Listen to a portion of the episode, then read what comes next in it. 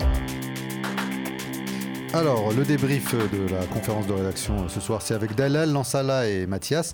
On va commencer par Lansala et notamment pour parler des drones. Hein. on a évoqué euh, ce sujet euh, euh, dans la conférence de rédaction et c'est donc Olufemi qui va faire un sujet là-dessus. Qu'est-ce qu'on peut dire aujourd'hui sur cette thématique des drones? On peut dire que c'est un peu la course à l'armement dans les maisons, puisque à la base, les drones, c'est on l'utilise pour des guerres. Maintenant, les gens, les paparazzis l'utilisent pour faire des photos ou les gens pour faire de l'espionnage. Donc, on ne sait pas où on va aller, quelle sera la prochaine euh, acquisition des foyers. Je sais pas si c'est des, doudous ou gilets pare-balles, on, ne sait pas quoi. Donc ça va être un produit de consommation euh, classique. Voilà. Mmh. Pour surveiller son voisin, pour surveiller euh, ses enfants dans le jardin. J'ai l'impression que ce sera le prochain cadeau pour Noël parce qu'il y a beaucoup de ventes à la FNAC, les publicités. On voit un drone qui vole, un chien qui lui court après. C'est vraiment un, produit, j'ai l'impression, du quotidien qui va rentrer dans les ménages et qui sera beaucoup moins rare que, que ce qu'on pense. Alors vu comme ça, on peut plutôt être content finalement, ça va être un truc sympa, mais en réalité Mathias, ça peut être aussi un outil de répression.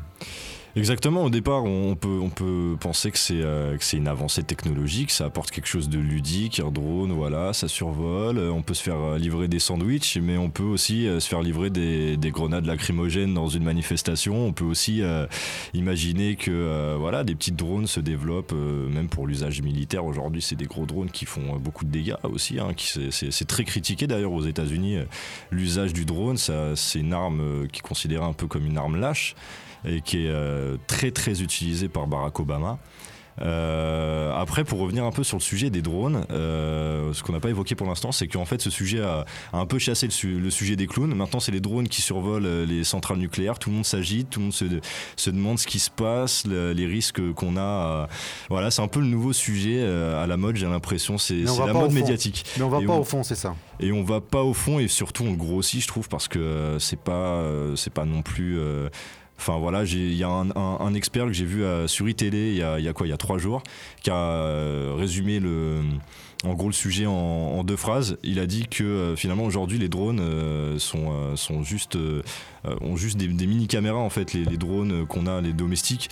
Donc c'est c'est pas possible de, de, de, faire transporter une bombe par un hmm. drone ou quelque chose comme ça. Donc au final c'est un non-sujet enfin, pour moi. Donc l'histoire des, des, des, des, 4 ou 5 centrales nucléaires qui ont été survolées par des drones, c'est pas si grave que ça finalement. Voilà, c'est pas si grave. On inquiète beaucoup, mais finalement c'est pas si grave. Seulement, seulement cette question-là est sortie deux jours avant le le vote sur la loi antiterrorisme et donc peut-être qu'il y a ah, peut-être des effets. Il y a peut-être, euh, il y a peut-être des effets. Il y a même peut-être un lien. Je sais pas du tout. Hein. J'ai pas envie non plus de, de, passer pour le complotiste de service.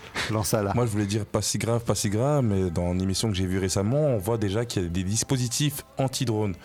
Donc ça veut dire où juste ça va aller. Par exemple, dans les centrales nucléaires, on, installe des lasers.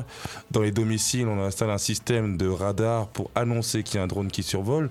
Donc la, psychose, elle s'amplifie. Donc demain, euh, c'est pas prêt de s'arrêter. Dans un mois, on sera encore dessus. Quoi. Ça ressemble un peu à ces hackers qui euh, lancent des, virus et qui en même temps, parallèlement, lancent aussi des antivirus. Et donc en fait, tout le monde euh, joue le jeu et en fait, c'est toujours les mêmes qui s'en mettent plein la poche. C'est ça en réalité. C'est histoire de prendre, prendre la parole et, prendre, et éviter de traiter les vrais sujets, histoire de nous, nous flouter la vision et et pas avancer. Quoi. Alors le seul truc à retenir malgré tout, c'est que c'est ce que vient d'évoquer Mathias, c'est qu'effectivement demain, les drones peuvent être aussi des outils euh, donc au service de la police, notamment en recherche d'un recadrage euh, sécuritaire. Et donc c'est vrai qu'ici en banlieue, euh, on peut tout à fait imaginer, notamment lors des révoltes, lors des émeutes, des drones au-dessus des, têtes dans, les quartiers. Et là, on, passera un cap encore plus, plus dangereux en tous les cas il faudra. C'est peut-être ça le vrai sujet du coup en fait. Voilà, exactement. Alors l'autre sujet, c'est le, tout le monde parle de mi-mandat de François Hollande. C'est une nouveauté en France. Hein. On le fait par rapport aux Américains parce que eux ont vraiment des élections de mi-mandat, les mi-term comme on dit. Mais en France, là, il se trouve que c'est les mi-mandats aussi maintenant de François Hollande. Alors on a même eu une télévision suisse. Euh, ce soir ici pour euh, avoir nos, impressions sur ça. Alors quelques mots euh, Dalal sur euh, sur les deux ans et demi donc, de, François Hollande. Toi, tu es étudiante. En plus, toi, tu fais euh, l'aller-retour entre le Maroc et la France. Donc, tu as un peu comme ça une vision un peu, un peu décalée de tout ça. Quel est ton point de vue sur euh, finalement la première partie du mandat de François Hollande? En fait, c'est assez malheureux parce que à chaque fois que j'allume mon poste de télé, c'est pour apprendre un, nouveau, un nouvel échec cuisant de François Hollande et au bout d'un moment, on perd espoir. Sincèrement, il devrait mener une vraie bataille pour essayer de regagner la confiance des, Français, des jeunes.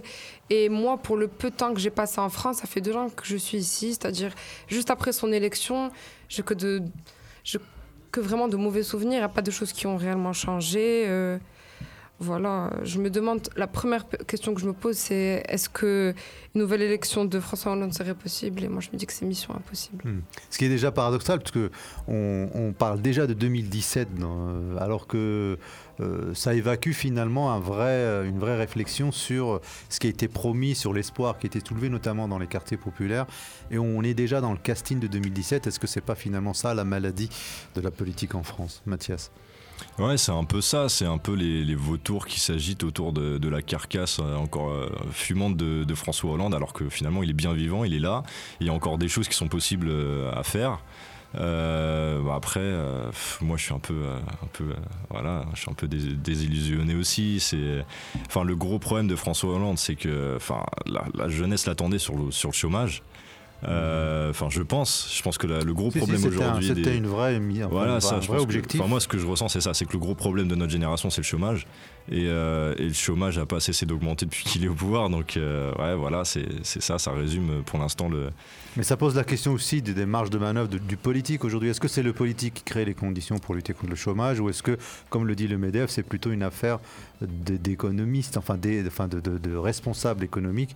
Donc comment, comment, où on met le curseur, où on met la jauge Hmm, bah je je sais pas, j'entends les c'est vrai que j'entends les deux, j'entends le Medef qui dit que c'est l'économie qui, qui, dirige tout aujourd'hui et, et euh, des politiques qui croient encore en la politique.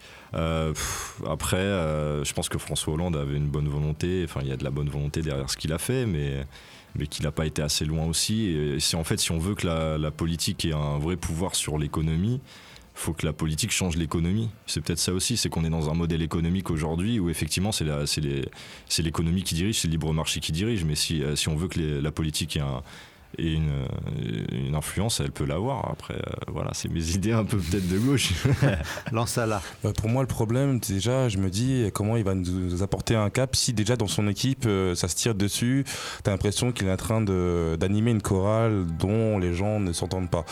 Et après, je suis vraiment déçu par rapport à ce qu'il avait annoncé parce qu'il est venu chercher grappiller des voix dans les quartiers, dans les, dans les cités en disant qu'il allait mettre les droits de vote aux étrangers, on n'a pas vu, en disant qu'il allait faire des choses pour les jeunes. Jusqu'à aujourd'hui, euh, on n'a rien vu. On a l'impression qu'il est juste venu chercher des voix, et après, il a fait comme tous les autres, il a fait comme ses prédécesseurs euh, de la politique euh, classique. Hmm. Il n'y a rien de nouveau. Mais alors, dans ce cas, on fait comment quand, on a, quand on a votre âge Est-ce qu'on considère que, bon, ben il faut le changer. De toute façon, la démocratie permet ça. En 2017, il y aura forcément d'autres projets, d'autres, candidats. Ou est-ce que euh, on se dit, bah, finalement, l'économie a pris le dessus et que on met un peu de côté la politique et on s'engage à titre personnel dans l'économie, là où il y a peut-être encore un certain nombre de, marges de manœuvre. Je ne sais pas qui veut répondre. Dalal, oui, Dalal. Euh, je pense plutôt qu'on a envie de croire que l'économie peut changer les choses, mais c'est pas c'est pas sûrement, enfin réellement le cas. On peut prendre l'exemple de Jean Tirole, qui, qui est passé dans plusieurs émissions de télé, par exemple à BFM. On lui a posé des questions, on lui a demandé quels pourraient être les conseils qui qui peut donner à Hollande. Et il a répondu le plus humblement du monde, je n'ai rien, je suis qu'un économiste, je ne suis pas là pour lui dicter euh, son travail de politicien, c'est lui qui sait comment s'en charger. C'est-à-dire que ils peuvent essayer de s'équilibrer, de s'entraider, mais ils ne peuvent, ils peuvent pas suppléer l'autre, c'est pas possible. Non, ça là. Moi, je trouve que c'est compliqué parce que nous, pour pouvoir se mettre dans, dans la place de, de, François Hollande, nous, tout ce qu'on demande, les jeunes, c'est d'avoir un travail avant de s'engager politiquement. Et tant qu'on n'aura pas euh, ce travail, c'est qu'on a l'impression de ne pas entrer dans la société. J'ai l'impression de ne pas en faire partie. Hmm. Et tant que cette situation ne sera pas débloquée, on ne pourra pas vraiment se faire euh, une idée vraiment de ce qui est de la politique.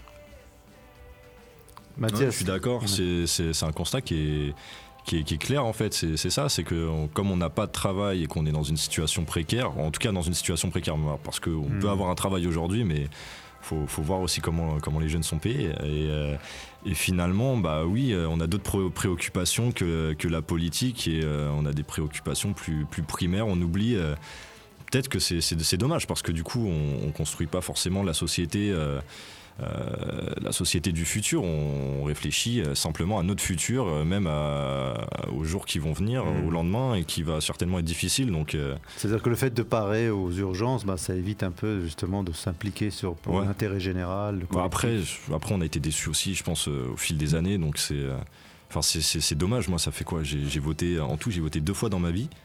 Euh, j'ai attendu longtemps parce que j'avais eu des problèmes de, carte électorale, bref, ça n'a rien à voir, mais j'ai attendu pour, pour voter, j'avais envie de voter, et j'ai voté deux fois, et, euh, en fait je suis un peu dégoûté euh, simplement après deux votes. et surtout en ce moment, j'ai l'impression que vraiment en ce moment il y a quelque chose dans la politique Enfin, autant il y a des années euh, qu'il y a plein de gens qui, sont, qui ont tourné le dos à la politique, autant aujourd'hui j'ai l'impression que tout le monde a tourné le dos à la mmh. politique. Il y a quelque chose, il y a un ressort qui s'est cassé. Merci beaucoup euh, Dalal, Lansala et Mathias d'être venus dans la pièce à côté, à 15 mètres de la grande salle de rédaction du Bondi Blog, pour faire le débriefing donc de, de, la conférence de rédaction. On se retrouve une prochaine fois sur euh, les ondes de Bondi Blog Radio.